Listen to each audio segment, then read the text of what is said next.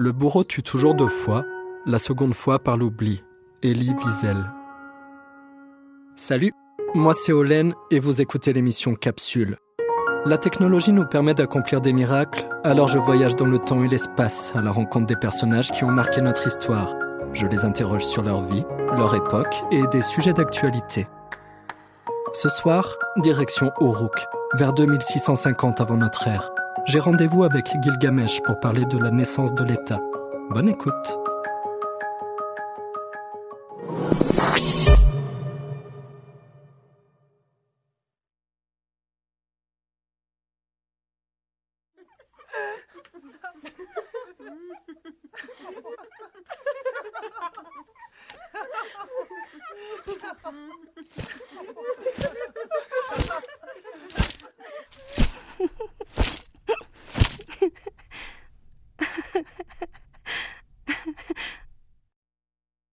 Voici Gilgamesh, seigneur roi d'Uruk et pasteur salutaire de l'Éana sacrée, demeure d'Anou et d'Ishtar. Il est le berger et protecteur d'Uruk le mouton, le guide du peuple grouillant. Voici celui qui a révélé les règles de la justice et remis en bon ordre le peuple. Tu es en présence du seigneur roi Gilgamesh. Agenouille-toi, étranger, puis remets-toi debout. Euh, moi? Je préfère rester debout si ça vous dérange pas. Du calme, bien retour. Voyons quel message cet étranger nous apporte.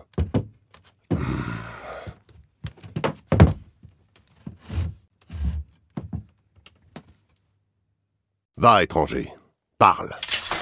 Je n'ai pas de message, monsieur Gilgamesh. C'est une visite de courtoisie. Je m'intéresse à la politique, à la naissance de l'État notamment. J'ai lu qu'Uruk, la cité dont vous êtes le roi, est considérée comme la plus ancienne cohabitation humaine. Ce serait une des premières villes de l'humanité, et même mieux, la première cité-État.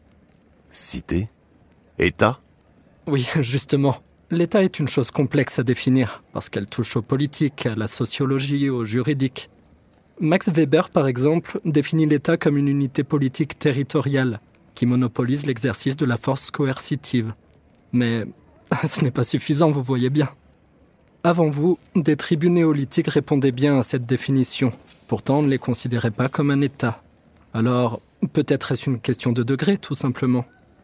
On pourrait aussi penser la forme État en termes d'institutions, de pouvoir exécutif, de présence ou non d'une armée, de remparts, de monuments de culte ou d'un roi. Ce qui est sûr, sur la base de ces critères, c'est que la forme État d'Uruk était bien en place depuis 3200 avant notre ère. Au début, elle était unique en son genre, mais rapidement, elle a été imitée dans toute la basse Mésopotamie. Voyez-vous, certains anthropologues parlent du miracle de l'État, comme la suite logique de la manifestation d'une civilisation, quand d'autres parlent plutôt de l'apparition d'un totalitarisme, parce que jusque-là, les humains avaient su s'organiser d'eux-mêmes. Pierre Clastre, par exemple, dans La Société contre l'État, montre que les sociétés dites primitives, qu'il a longtemps observées, sont toujours organisées de telle manière que l'émergence de chefs soit systématiquement contrée par le reste de la société, grâce à toute une série de mécanismes. La dérision, la redistribution des biens, l'obligation de remettre sans cesse en jeu son titre de grand guerrier, etc. Selon lui, ce serait même à l'origine une règle générale dans les sociétés humaines, si bien que celles qui ont permis l'apparition des États seraient au contraire des anomalies, dans lesquelles ces mécanismes de contrôle se seraient enrayés. Alors ma question est celle-ci. Vous êtes roi d'Uruk. Qu'est-ce qui a légitimé, selon vous, l'émergence de la forme État? Comment comprendre que le peuple admet d'être asservi par un tyran, alors même que ce dernier est minoritaire? Tes mots sont étranges et obscurs, étranger. Uruk est au centre du pays entre les fleuves. C'est la cité la plus influente et la plus puissante de Mésopotamie. Et moi, mon nom est Gilgamesh. Je suis le seigneur roi d'Uruk et de l'Éana sacrée, pur sanctuaire, demeure d'Anou et d'Ishtar. C'est Enlil, le seigneur de la terre, qui m'a donné le pouvoir. Les grands dieux m'ayant appelé, c'est moi, le pasteur salutaire, au sceptre juste. Mon ombre propice a recouvert la cité. Je règne sur les populations de Sumer et d'Akkad. Grâce à ma protection divine, elles prospèrent. Je n'ai cessé de les administrer dans la paix, et par mon intelligence, je les ai gardées à l'abri. Quand Enlil m'a donné mission de mettre en ordre mon peuple et de faire prendre à mon pays le bon chemin, j'installais la justice et l'équité dans ce pays, pour apporter ainsi le bien-être à mon peuple. Enlil vous a sacrément bien loti en tout cas. Votre palais est éblouissant. Écoutez, je veux bien comprendre que la religion tient une place très importante dans votre vision du monde. Mais si vous voulez bien, mettons les dieux de côté un moment et expliquez-nous concrètement comment vous êtes devenu pasteur roi d'Oruk. Mais le monde autour de nous n'a aucun sens. Il dépend totalement de puissances supérieures qui l'ont créé et qui le gouvernent, d'abord pour leur propre avantage. Bon, ben écoutez, si on ne peut pas échapper au discours religieux, allons-y. Explorons depuis votre perspective.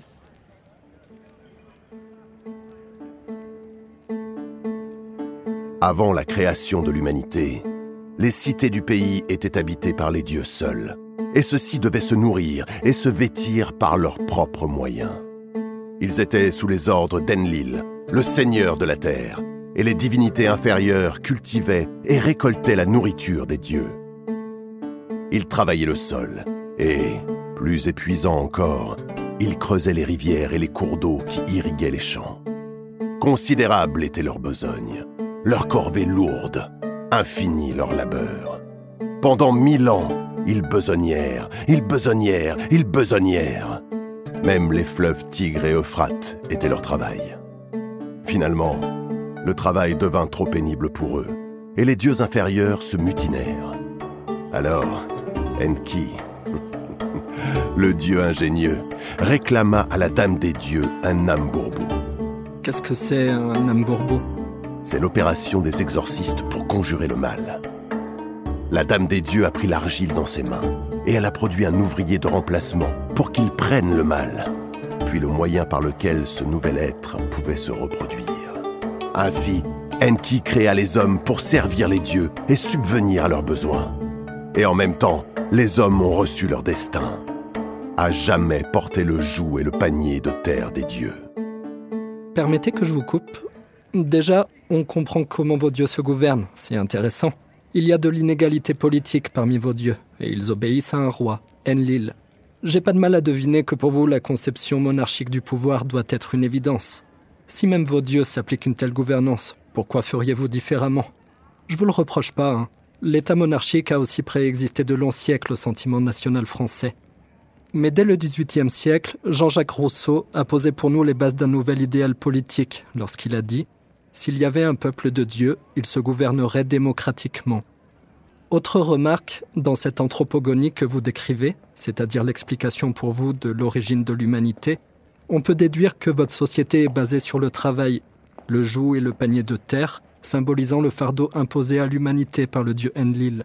Selon vous, les hommes sont des esclaves des dieux, et l'État aurait donc une mission productiviste? Ce fardeau est bien plus que le transport de la terre.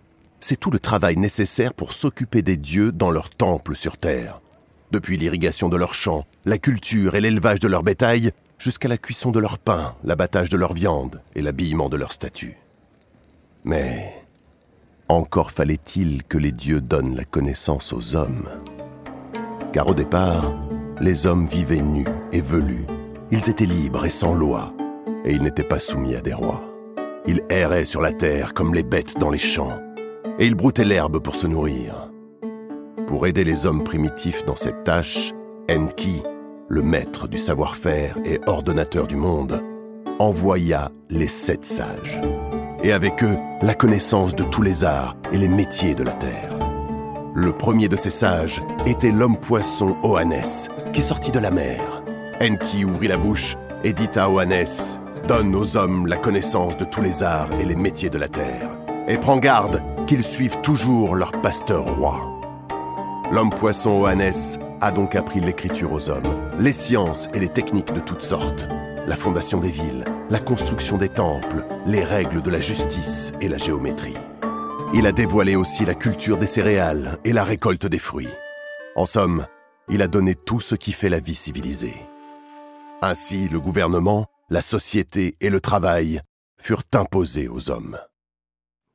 Ah, C'est marrant, c'est comme dans les épopées homériques. Les dieux s'intéressent personnellement aux affaires des hommes et communiquent directement avec eux.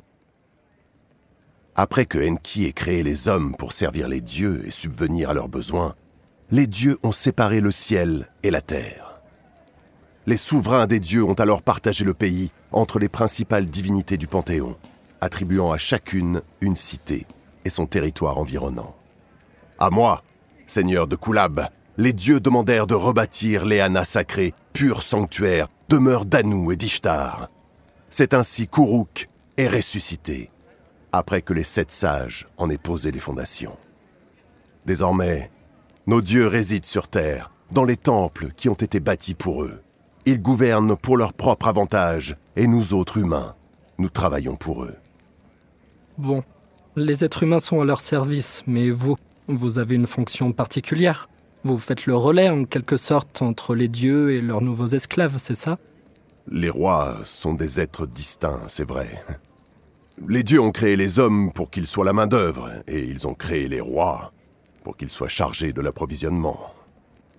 Enki a ouvert la bouche pour parler, et il a dit à la Dame des dieux Tu es belle Ethili, la sœur des grands dieux, tu as créé l'homme, l'humain. Mode maintenant le roi, l'homme conseiller, et donne-lui les outils pour gouverner. Que sa silhouette soit douce, rend son visage parfait et son corps bien formé. Alors la Dame des Dieux a façonné le roi, l'homme conseiller. Ils ont confié au roi la tâche de combattre pour les grands dieux. Anou lui a donné sa couronne, Enlil lui a donné son trône, Nergal lui a donné ses armes, Ninurta sa couronne de splendeur, et Nouska a mandaté des conseillers et les a fait comparaître devant lui. Ne vois-tu pas comme le pasteur roi Gilgamesh est grand et fort? Il est le fils de Shamash qui lui accorda la beauté et Hadad la vaillance. Pour deux tiers, il est Dieu, pour un tiers, il est homme. Il est semblable à un taureau sauvage. Sa force est incomparable et ses armes sont invincibles. Regarde son front féroce, son regard de bison et ses doigts délicats. Face à lui, n'importe quelle armée serait abaissée. Elle se roulerait dans la poussière. Les pays tous ensemble seraient terrassés. Et les... Merci pour ton intervention, Bérourtour. Repos, soldat. Lorsque les rois ont recommencé à régner sur la terre, l'ordre ordonné par les dieux a été restauré. Un bon roi est au service des dieux. Ici-bas, il n'est que le pasteur, l'outil privilégié des dieux, par où ils font entendre leur volonté. Le roi doit être pour son peuple comme un berger pour ses moutons. Il doit le guider, le protéger et le gouverner d'une main juste et équitable. Je me dois donc d'administrer les hommes pour qu'ils nourrissent les dieux, qu'ils les divertissent et qu'ils répondent à tous leurs besoins. Moi, ce que je comprends, c'est que vous êtes un bâtisseur, et vous avez donné à Orok sa première institution cultuelle, en restaurant son temple, Léana sacré. C'est comme ça que vous avez imposé votre royauté, et que Uruk est devenue la capitale du pays. Je n'ai fait qu'obéir à l'ordre ordonné par les dieux. Quand j'ai bâti Léana, je n'étais encore que le seigneur de Koulab, et les cités du pays étaient gouvernées par plusieurs rois. Ce sont les dieux qui décident quelle cité va gouverner pour les autres. D'abord, la royauté étant descendue du ciel, la royauté était dans la cité de Kish. Mais la dynastie de Kish a pris fin avec le règne d'Aka. Et désormais, la royauté est descendue dans Uruk, et le pasteur roi Gilgamesh règne sur tout le pays. Bon, bah maintenant que vous êtes au pouvoir, qu'est-ce qui se passe? Maintenant, rien de plus. On attend les ordres des dieux. Chaque année, les dieux se réunissent à Nippur, dans la salle au destin. Ils se réunissent et ils délibèrent sur le programme de l'année à venir. Ils votent et ils arrêtent les destins pour tous les hommes. C'est l'ordre ordonné du monde. Les destins sont alors consignés sur la tablette au destin que le dieu Enki lui-même remet entre les mains du souverain. Mais pour nous, ici-bas, les dieux ayant fourni tout ce qui est nécessaire au bien-être des humains, les cités, l'agriculture, les arts, rien de plus n'est à découvrir. C'est ainsi que la société humaine doit être gérée. Il n'y a qu'à administrer les hommes pour satisfaire les dieux.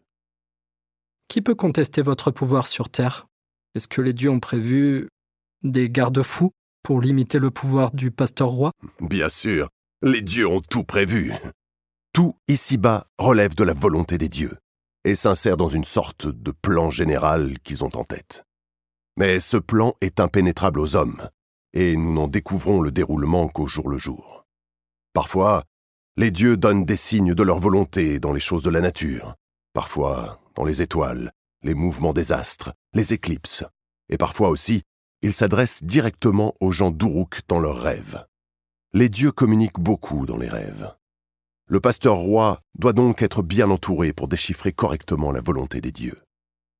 C'est tout le sens de la divination, et c'est la raison d'être des Saïlous, les poseurs de questions, les investigateurs, qui sont souvent des femmes. Tiens, cette nuit, les dieux m'ont parlé dans un rêve. Je marchais fier parmi les héros, le ciel brillait d'étoiles, et une étoile, comme un héros du ciel d'Anou, est tombée vers moi. J'ai voulu la porter, mais elle était trop lourde. J'ai voulu la pousser, mais je n'ai pas pu la bouger.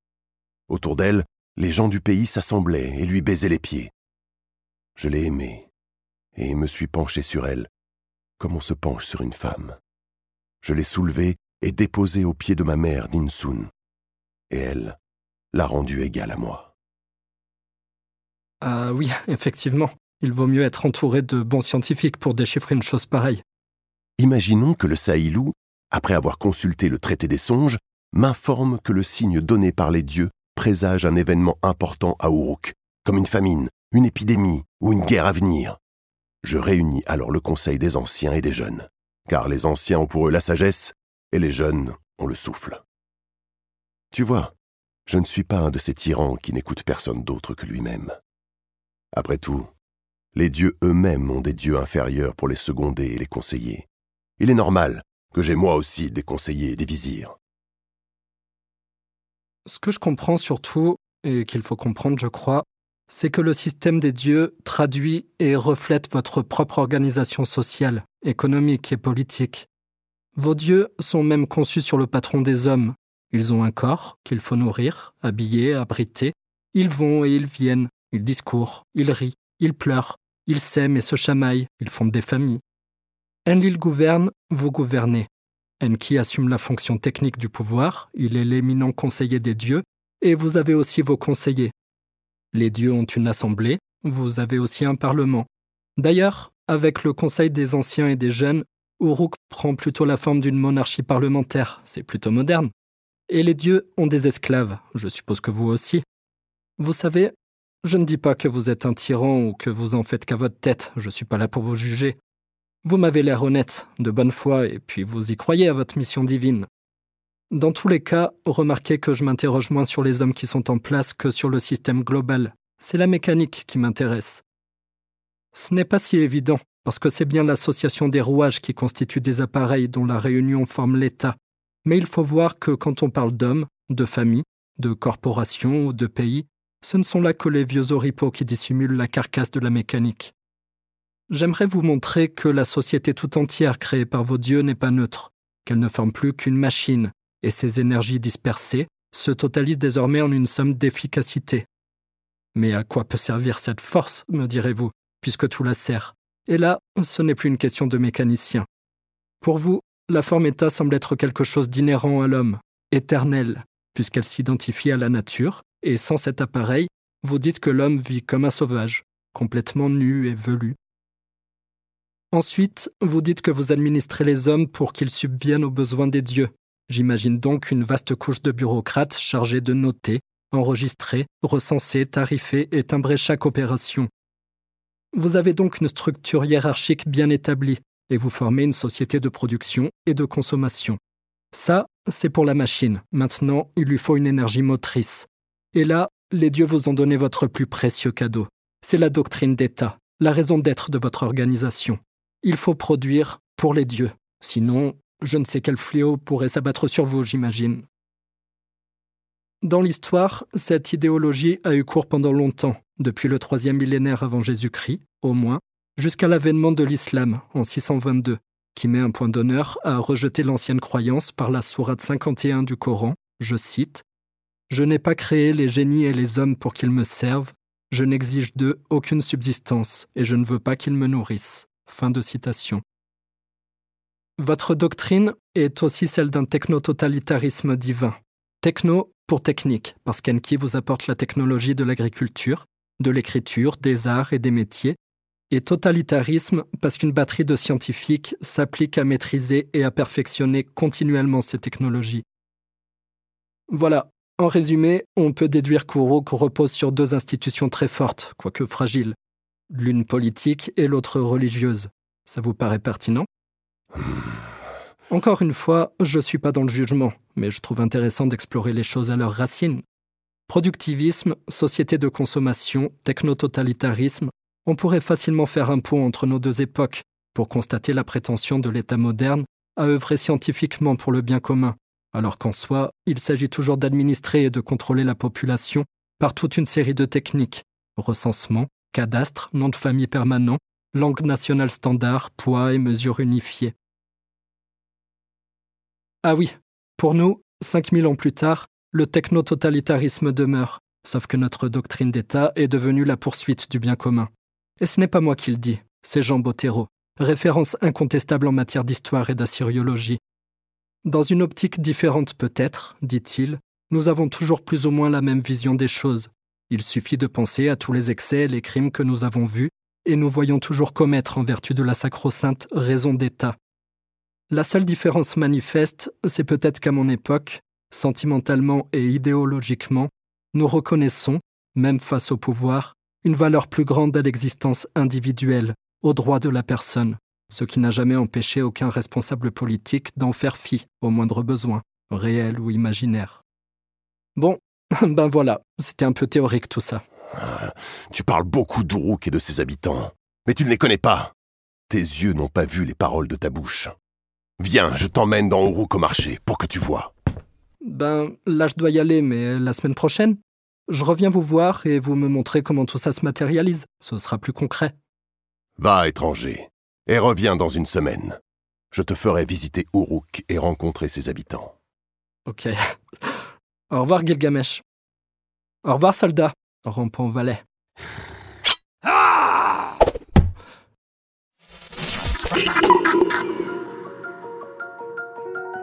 L'émission est finie pour aujourd'hui. J'espère que ça vous a plu et que ça nourrit votre réflexion. Le passage par la théologie était indispensable pour dresser le cadre de pensée des gens d'Uruk. La semaine prochaine, nous irons voir comment tout cela se matérialise. Je vous mets des sources et des ressources en description si vous voulez aller plus loin. Un grand merci à tous ceux qui m'aident à réaliser ces capsules d'éducation populaire en contribuant sur Tipeee, mais aussi les comédiennes et comédiens qui donnent vie aux personnages. Benjamin R dans le rôle de Birour Tour, Hippolyte Audouy dans le rôle de Gilgamesh, à la technique Simon Moulin et Pierre-François du studio Audiovisite. Aussi, n'hésitez pas à mettre une note à cette capsule, de préférence 5 étoiles, à commenter et partager, ça m'aide beaucoup à continuer et gagner en visibilité. Quant à moi, je continue mon voyage dans l'espace-temps et je reviens au plus vite avec de nouvelles histoires à raconter.